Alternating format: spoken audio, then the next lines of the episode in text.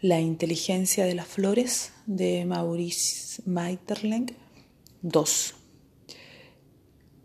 Sería superfluo trazar el cuadro de los grandes sistemas de la fecundación floral, el juego de los estambres y del pistilo, la seducción de los perfumes, la atracción de los colores armoniosos y brillantes, la elaboración del néctar, absolutamente inútil para la flor y que ésta no fabrica sino para atraer y retener al libertador extraño, al mensajero de amor, abejorro, abeja, mosca, mariposa o falena que debe traerle el beso del amante lejano, invisible.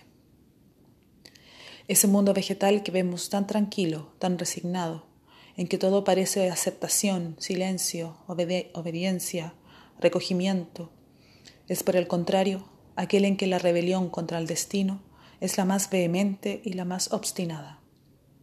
El órgano esencial, el órgano nutricio de la planta, su raíz, la sujeta indisolublemente al suelo. Si es difícil descubrir entre las grandes leyes que nos agobian la que más pesa sobre nuestros hombros, respecto a la planta no hay duda.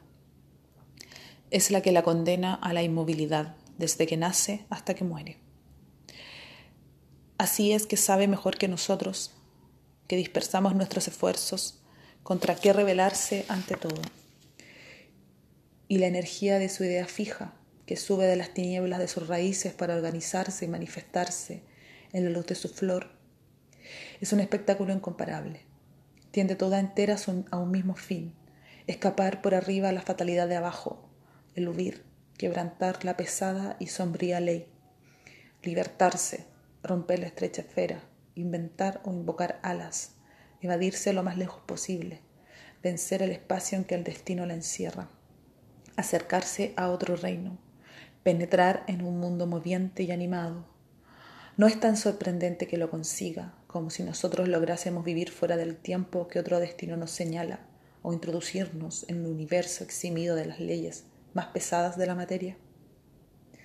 Veremos que la flor da al hombre un prodigioso ejemplo de insumisión, de valor, de perseverancia y de ingeniosidad. Si hubiésemos desplegado en levantar diversas necesidades que nos abruman, por ejemplo las del dolor, de la vejez y de la muerte, la mitad de la energía que ha desplegado tal o cual pequeña flor de nuestros jardines, es de creer que nuestra suerte sería muy diferente de lo que es.